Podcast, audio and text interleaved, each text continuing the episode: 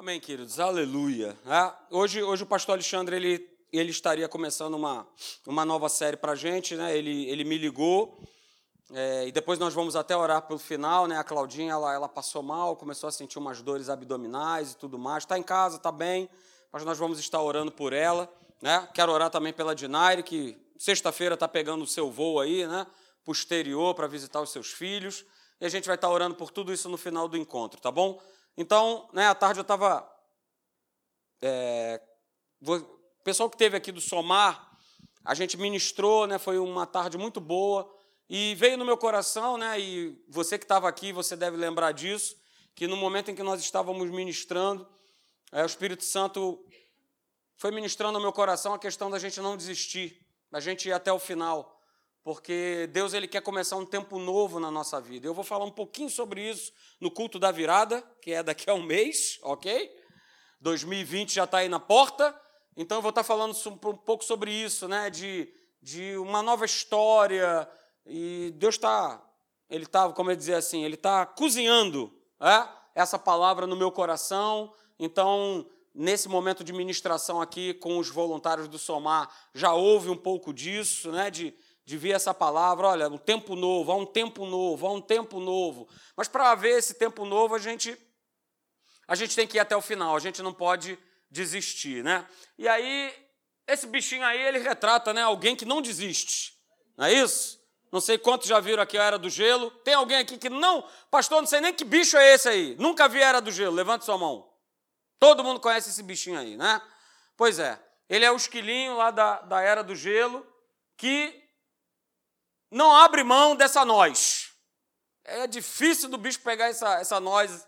É? Ele não desiste, ele não abre mão dela, apesar de tudo aquilo que ele possa passar, né, das mais variadas situações de dificuldades, mas ele não abre mão dessa, dessa noz. Então, por isso eu coloquei aí para retratar, né, para falar sobre isso aí nessa noite, da gente não desistir. Nunca desista, aleluia. É? Então, coloquei aí Hebreus como nosso texto base, Hebreus capítulo 6, verso de número 12, na NVI, diz assim: olha, mas imitem, imitem aqueles que, por meio, e aí eu destaquei né, as duas palavras, imitem aqueles que, por meio da fé e da paciência, eles recebem a herança prometida. Olha só, vou repetir.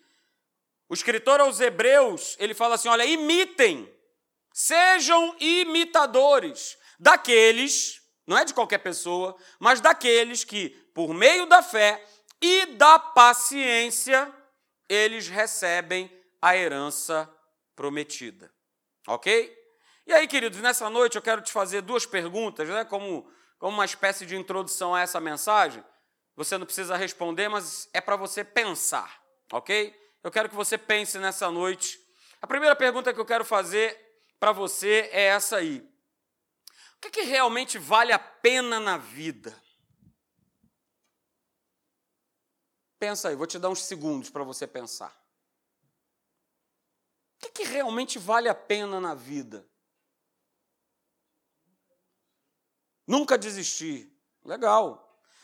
O que, que realmente vale a pena na nossa vida? O que, que vale a pena? Nessa vida? O que, que vale a pena? Às vezes a gente faz essa reflexão, né? às vezes a gente tem esse momento de reflexão quando a gente passa por alguma situação meio que de quase morte. Não é isso? Você começa a pensar é, o que, que vale a pena? O que, que a gente está fazendo aqui nessa vida? É só passar? É só cumprir uma etapa biológica? Nascer, crescer, reproduzir, morrer? Como a gente aprendeu na escola? Ou é mais do que isso? O que, que vale a pena? Por que, que nós estamos aqui? Por que, que você está aqui nessa igreja? São perguntas que a gente precisa se fazer diariamente, porque a gente não está vivendo por viver. Mas se nós estamos vivendo por viver, a gente não cria objetivos, a gente não traça projetos, a gente não pensa em sonhos, né? a gente não sonha, a gente fica meio paradão. O que, que realmente vale a pena? A segunda pergunta que eu quero fazer para você é essa aqui. O que você mais deseja que aconteça na sua vida hoje? Ah, pastor, o que eu mais quero é que o Flamengo seja campeão, não, não. Esquece, pula essa parte. É? O que, que você mais deseja que aconteça na sua vida hoje? O que, você quer? O que você mais deseja? Mais alguns segundos para você meditar nisso aí. Pastor, o que eu mais quero é que o meu marido se converta. É o seu desejo. O que eu mais quero é que a minha esposa, o que eu mais quero é que o meu pai, é que a minha mãe, é que o meu filho, é que a minha família, é o que eu mais desejo hoje, mais do que qualquer coisa, é vê-los transformados, é vê-los convertidos. O que você deseja? O que você mais deseja que aconteça na sua vida hoje? Pastor, eu quero ter uma casa. Ok. Pastor, eu quero ter um bom emprego. Pastor, eu quero ser promovido. Pastor, eu quero ter um carro. Isso é o que eu mais desejo hoje. Ok, a gente precisa. Ah, pastor, o que eu mais desejo hoje é, é ser curado. Ok? Vai pensando nisso, vai maturando isso, queridos. No final das contas, se a gente pudesse resumir em uma resposta essas duas perguntas, a gente poderia falar isso aqui. A gente quer ser feliz. Ou tem alguém aqui que quer ser infeliz? A gente quer ser feliz, mas mais do que ser feliz, a gente quer ter uma vida vitoriosa. Em todas as áreas da nossa vida. Você quer ter uma área vitoriosa, eu quero ter todas as áreas da minha vida vivendo de maneira vitoriosa. No meu trabalho, né? feliz né? no meu local de trabalho, feliz na minha casa. É uma casa que você tem prazer, né? que você sai do teu trabalho e volta para casa, você fica desesperado para chegar em casa. É o meu caso, mas às vezes é, não é o caso de muitos. Eu conheço, por exemplo, muitas pessoas que não têm o menor prazer de estar em casa. Na verdade, elas preferem né, continuar no seu trabalho, continuar lá, do que estar em casa, porque o ambiente é muito ruim, o ambiente não é bom. Então, respondendo a essas duas perguntas, a gente quer ser feliz. É nossa condição, é condição nossa. E como novas criaturas, então, nem se fala. A gente quer ser feliz, a gente quer ter uma vida de vitória. Só que acontece é, que, e aí eu coloquei essa frase, acontece que, na maioria das vezes, a condição que a gente vive, as situações que a gente enfrenta, ela força uma desistência. A gente quer ser feliz, a gente quer andar em vitória, a gente quer ver situações resolvidas, mas essas situações, muitas vezes o momento em que a gente atravessa, muitas vezes o momento que talvez você esteja atravessando hoje, está te empurrando para você desistir. É, não vai dar. É, não tem mais jeito. É, não, não dá. Mas sabe o que é engraçado, né? Eu estava pensando hoje à tarde, ao preparar essa mensagem, é que muitas vezes a gente crê que Deus ele é poderoso para curar. Ok. Que Deus ele é poderoso para restaurar. Que Deus ele é poderoso para libertar. Que Deus ele é poderoso para transformar. Que Deus ele é poderoso, né, para fazer prosperar o outro. Mas quando fala da minha pessoa, ah, aí Não, pastor, eu creio. Eu creio para o outro. Eu vejo no outro. Mas quando chega a minha vez, quando chega a minha vez de, de crer, quando chega a minha vez de acreditar, né, nisso tudo que a gente acabou de falar aqui, que Ele é poderoso né, para restaurar, para libertar, que Ele é poderoso para transformar, a gente não acredita muito que Deus ele possa fazer isso na nossa vida. E aí, as circunstâncias, as situações, os problemas, as dificuldades vão fazendo com que a gente desista. Mas eu quero que você vire para a pessoa que está do seu lado e diga exatamente para ela o seguinte: olha só, não desista. Não desista. Não desista, não importem as circunstâncias. Não desista. Diga para você mesmo: eu não desisto. Eu não desisto. E é importante que você, querido, saiba nessa noite que a gente não vai poder operar em fé baseado apenas no que eu quero. Você vai entender isso. Aquilo que a gente quer, aquilo que a gente deseja é muito importante. Mas antes de tudo, eu e você, a gente precisa se certificar se realmente o que eu desejo, o que eu quero, está sendo direcionado pela, pela palavra de Deus. Se o que eu desejo, se eu quero, tem uma base, tem um fundamento bíblico naquilo que eu desejo e naquilo que eu quero. Sabe por quê? É, porque eu preciso, você precisa, todos nós precisamos fazer da palavra de Deus a autoridade final na minha vida.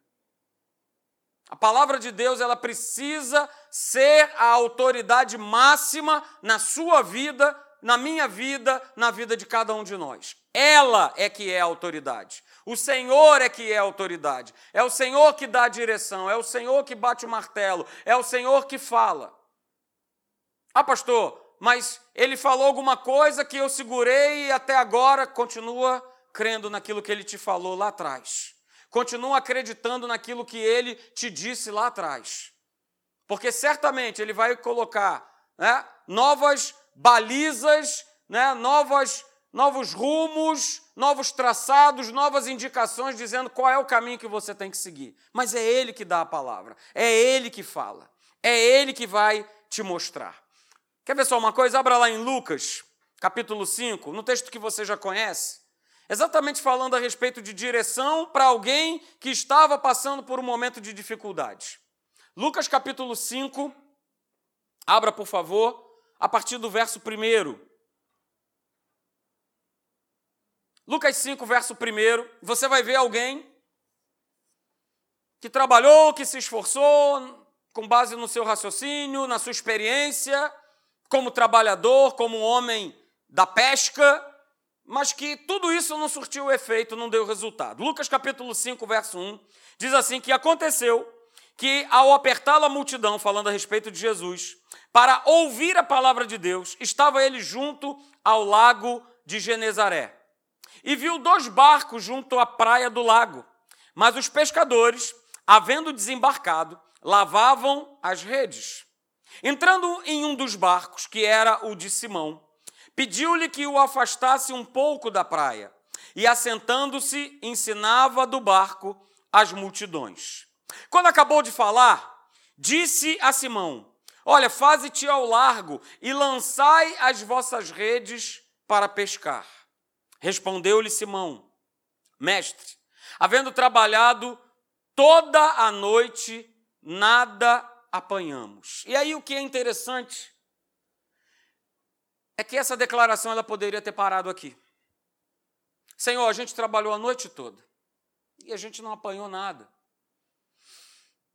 Estou cansado, as redes já foram lavadas. Imagine essa frase continuando dessa forma: Mestre, eu estou cansado. Mestre, eu já lavei as redes. Mestre, eu tenho experiência de pesca. E olha, depois de uma noite inteira tentando pegar alguma coisa e não conseguindo, olha, Hoje, definitivamente, não é um dia para se pescar.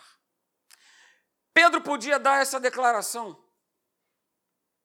E essa declaração iria anular e ia parar o poder que Deus queria manifestar ali naquele momento. E muitas vezes nós fazemos isso na nossa vida. É, não dá mais, não tem como seguir, não tem mais saída, é desse jeito, agora eu vou ter que me virar, agora eu vou ter que fazer, ou agora eu não vou fazer, não dá mais, já era, perdi, já foi. Só que Pedro ele continua dizendo, o texto não para aí. Ele continua falando o seguinte: olha só, Jesus, legal. Então, olha só, sobre essa palavra, sobre a tua palavra, eu vou lançar as redes. E ele teve mais um trabalho de pegar todas as redes, botar dentro da embarcação e sair para o mar para pescar. E aí diz lá no verso 6, isso aqui é interessante, né? Isto fazendo. Porque ele também poderia ter pego a rede e no meio do caminho falado, cara, que trabalheira que isso vai dar. Ah, não vou fazer isso não. Mas diz lá no verso 6, isto fazendo. Ou seja, Pedro não só declarou que ele ia fazer, que ele ia obedecer a palavra que havia sido dada por Jesus, como ele agiu. Ele agiu debaixo de uma palavra. Então, isto fazendo, e aí tem o resultado. E aí tem a consequência, né? Isso fazendo, apanharam grande quantidade de peixes, ao ponto que se rompiam-lhe as redes. Aleluia. Então, olha só, queridos, a verdadeira fé, ela sempre vai seguir né, uma direção, uma instrução, uma ordem da palavra. Se eu quero continuar debaixo de um propósito, debaixo daquilo que Deus ele já me falou, seja o tempo que ele já falou lá atrás, eu preciso continuar crendo e acreditando nessa direção, nessa ordem e nessa instrução. Então é aquela velha história, né? Se Deus falou, está falado. Se ele escreveu, se está escrito aqui nesse livro, então eu vou obedecer. Eu vou seguir adiante. Né? Porque a fé, ela é a força que vai abrir esse caminho, que vai romper esse caminho que já foi apontado por Deus. Porque nós vamos ter muitas oposições, nós vamos ter muitos adversários, nós vamos ter até mesmo o nosso cansaço de querer lutar. Nós vamos ter né, a, que romper, e vai ser através da fé o espírito que vem e bate em mim e você de nós queremos desistir, de nós queremos ficar pelo meio do caminho, da gente não, que, não, não querer seguir adiante, da gente não querer seguir em frente. E a gente precisa entender que outro fato importante nesse processo de nós mantermos a nossa fé até o final, de nós não desistirmos, é essa aqui, ó. É saber trabalhar, saber trabalhar a importância não só da fé, mas também da paciência. Porque elas andam juntas. Porque fé e paciência no mundo do espírito são duas forças espirituais que elas estão o tempo todo e elas precisam se interagir.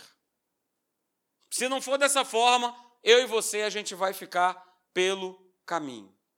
A gente fala muito a respeito da fé, a fé de Deus, a fé sobrenatural, mas a gente também não pode deixar de falar que a gente precisa ter paciência. Mas não é a paciência normal do ser humano, que a nossa paciência, o paviozinho dela é muito curtinho. Mas é uma coisa chamada longanimidade, que está dentro do fruto do Espírito Santo longanimidade, paciência que é do espírito, não é paciência nossa, ser humano. Porque não temos paciência. Não temos paciência com as pessoas, não temos paciência com os de casa. Não temos paciência. A paciência, ela é muito curta. Uns têm um pouco mais, outros um pouco menos, mas a gente precisa dar um valor muito grande a essa questão de nós termos paciência e de ela poder estar interagindo junto com a nossa fé. Porque senão alguma coisa na nossa vida vai ficar descompensada. É, é igual aquele camarada que malha, né? que gosta de, de malhar. E de vez em quando eu vou lá, aliás, tenho ido até um, pouco, um pouquinho mais agora, na academia lá de onde eu trabalho, do quartel, é, e às vezes a gente, eu consigo ver né, aquele camarada que dá cintura para cima ele é isso. Mas da cintura para baixo ele tem aquelas duas perninhas de saracura. Hã? Parece duas perninhas de sabiá. Eu fico achando interessante, né? Para falar, rapaz, por que, que isso acontece? Porque o cabra, ele só quer puxar ferro e tomar bomba. Não ri não, Renan. Hã? O cara só quer puxar ferro e tomar bomba. Puxar ferro e tomar bomba. Só que a parte aqui de baixo, o camarada não quer fazer nada. Não quer lá sentar lá né, na cadeira e ficar também empurrando ferro, mas puxar é comigo mesmo. Então, queridos, o que, que acontece? Acontece um desequilíbrio. Eu malho uma parte do meu corpo, mas eu não malho a outra. Então, fé precisa trabalhar junto com a paciência. Elas precisam operar juntas. Porque se eu tentar operar em fé sem exercer paciência ou vice-versa, é como numa certa ocasião, quando estava né, com a minha querida esposa, que ainda estava tentando namorá-la, né, lá em São Lourenço. Fui pegar lá o tal do, do remo e falei com ela: deixa comigo, deixa comigo, que são 18 anos de São Lourenço. Tá? E aí passei a maior vergonha. Por quê? Porque só remava para um lado. E aí o que, que acontecia com o barco? ele ficava girando no mesmo lugar. Ele não saía do lugar, né? Até que uma outra menina que estava dentro do barco falou assim: Marcelo, precisa usar, ó, e, e, e junto, coordenadamente. Não adianta você fazer assim e depois fazer com a outra. É junto. Ó, tem que remar junto. E aí, quando eu comecei a fazer isso, ó, nobres acadêmicos, o que, que aconteceu com o barco? Ele foi andando. Ele foi chegar no lugar que ele tinha que chegar, que eu queria que chegasse, queridos.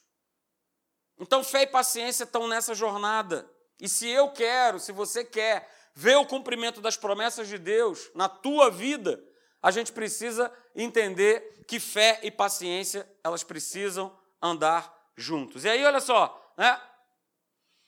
Isso é importante. Quando a minha paciência, ela termina, ela acaba, e volto a dizer, não estou falando de algo humano, de algo natural, mas de algo sobrenatural. Quando a minha paciência acaba, também acaba a força da minha fé. Isso é importante. Porque no momento em que eu paro de, de acreditar, de esperar, de ter a certeza no meu coração de que vai acontecer, a minha fé também ela é paralisada. E eu tenho, queridos, a certeza que o nosso maior problema não é a nossa fé. Mas o nosso maior problema é nós sustentarmos a nossa fé até o final. Esse é o grande problema. Como ser humanos do modo geral. Não é isso? É o que Jesus fala para Pedro, né? Quando Pedro vai afundando e ele fala: Poxa, homem de pequena fé. Ali ele estava dizendo o seguinte: Olha, homem de uma fé de pouca duração.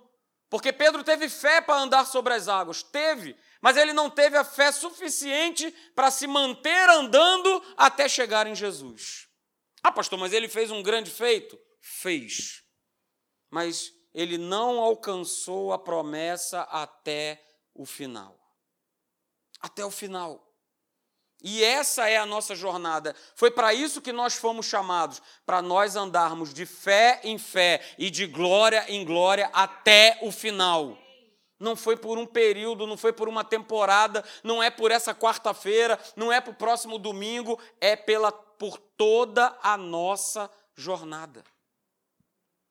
Toda a nossa jornada. Abra comigo lá em Hebreus, Nesse mesmo capítulo que foi a nossa base, Hebreus capítulo 6, eu quero ler a partir do verso de número 13. A gente leu o verso 12, agora eu quero ler do verso 13 em diante. Hebreus capítulo 6, a partir do verso 13. Hebreus 6, 13 diz assim: Pois, quando Deus fez a promessa a Abraão, visto que não tinha ninguém superior por quem jurar, jurou por si mesmo, dizendo, verso 14: Certamente te abençoarei e te multiplicarei. E assim obteve Abraão a promessa. Amém? Amém, queridos? Amém ou não? Amém? Não, amém não, amém nada. O verso 15 diz assim: olha, e assim, depois de esperar o quê? Com paciência, aí sim obteve Abraão a promessa. Veja que é condicional. Não foi de qualquer jeito, não foi de qualquer maneira. Depois de esperar com paciência, ele obteve a promessa. E olha, ele teve que ter uma paciência sobrenatural porque foram 25 anos de espera. Pastor, eu não aguento dois minutos e meio, que dirá 25 anos. Isso não é a fé genuína nem a paciência do Espírito. Porque se ele falou, ele cumpre, ele é fiel. Deus não é homem para que minta, nem filho do homem para que se arrependa. Uma vez falado, uma vez dito, uma vez escrito, uma vez ministrado no teu coração, vai se cumprir vai se cumprir.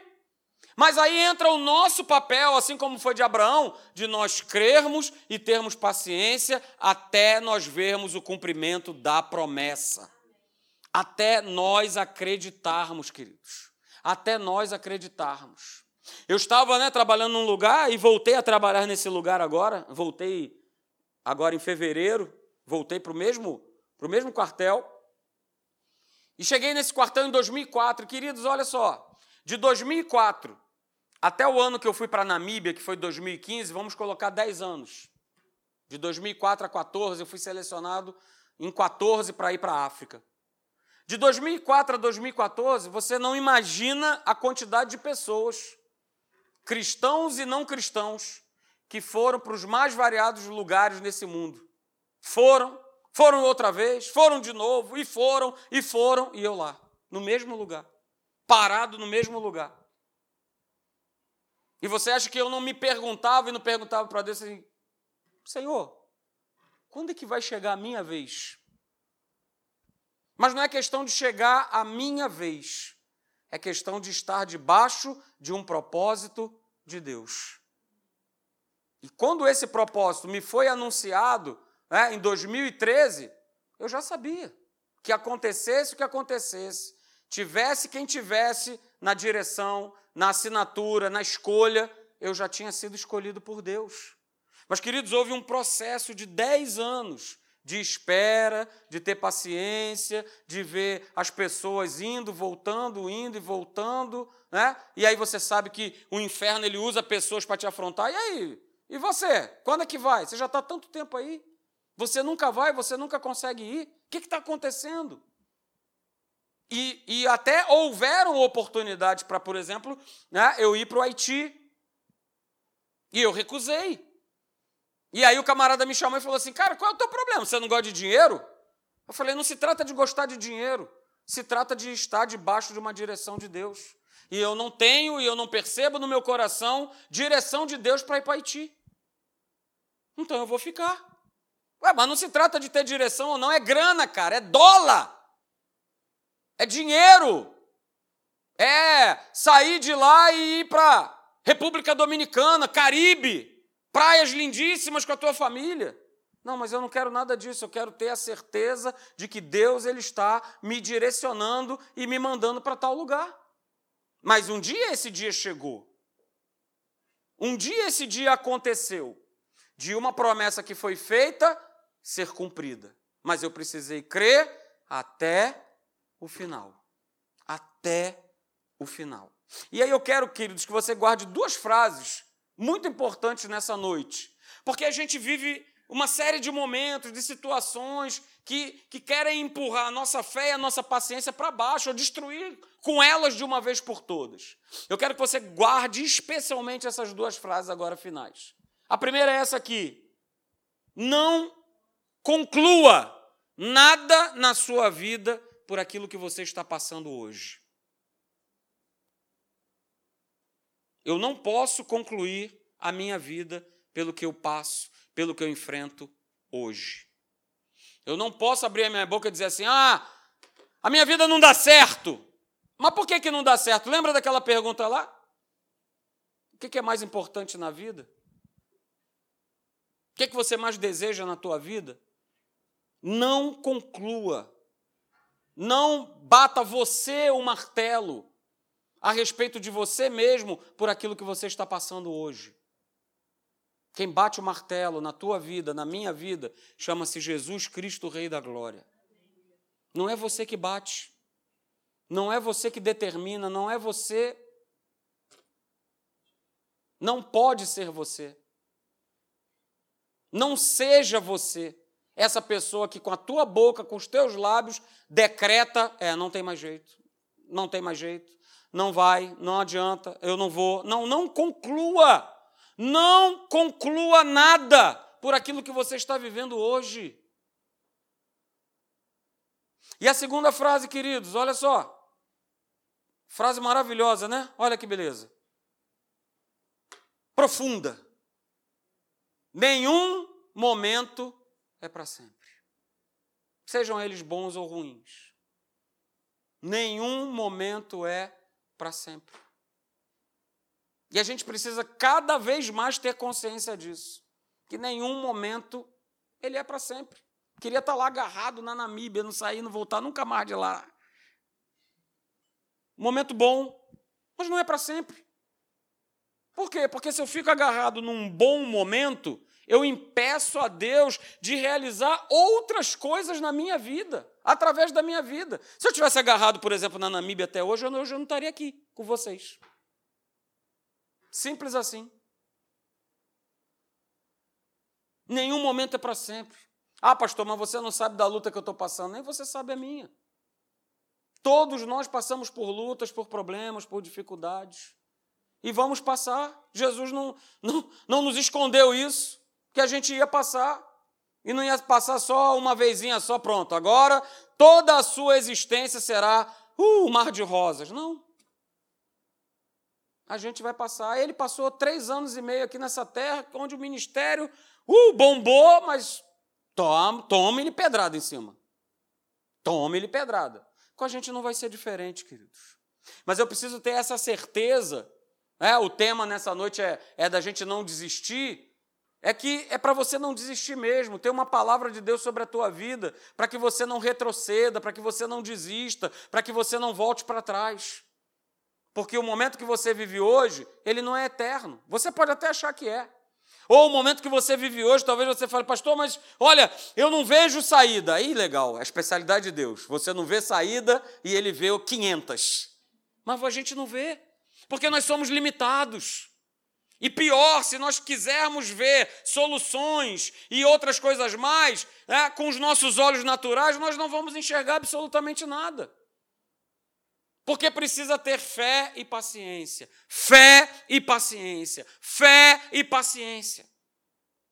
E aí sim, obedecendo a uma voz de Deus, a gente vai ver né, se cumprir na nossa vida, a gente vai chegar num, num final de contas e falar assim: né, a minha vida, ela vale muito a pena, porque eu sou filho de Deus.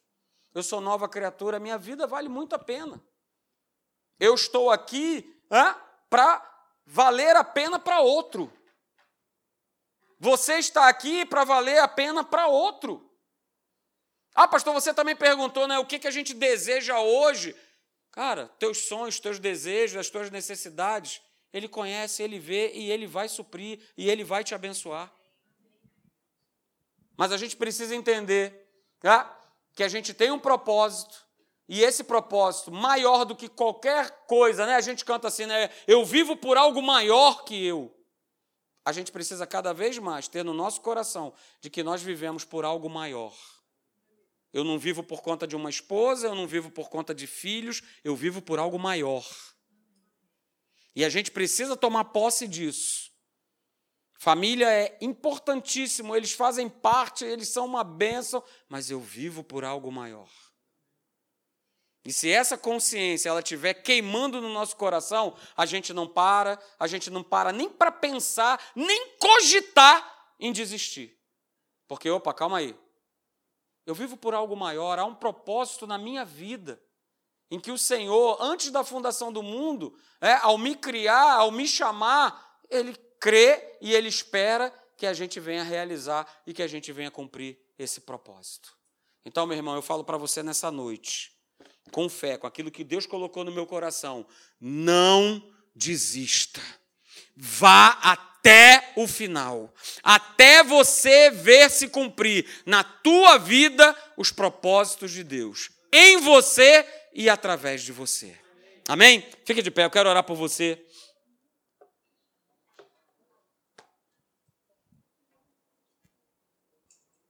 Aleluia. Tá.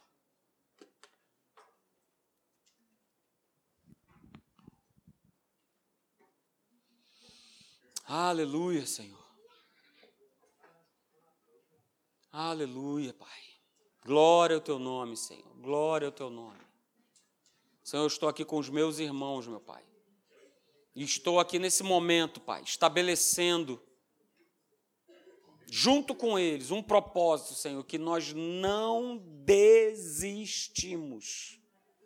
Nós não vamos parar. Nós não vamos ficar para trás. Nem nós, nem aqueles que estão conosco no nome de Jesus, meu Pai. Em o nome de Jesus. Em o nome de Jesus. Oh, aleluia, Pai. Aleluia. Aleluia.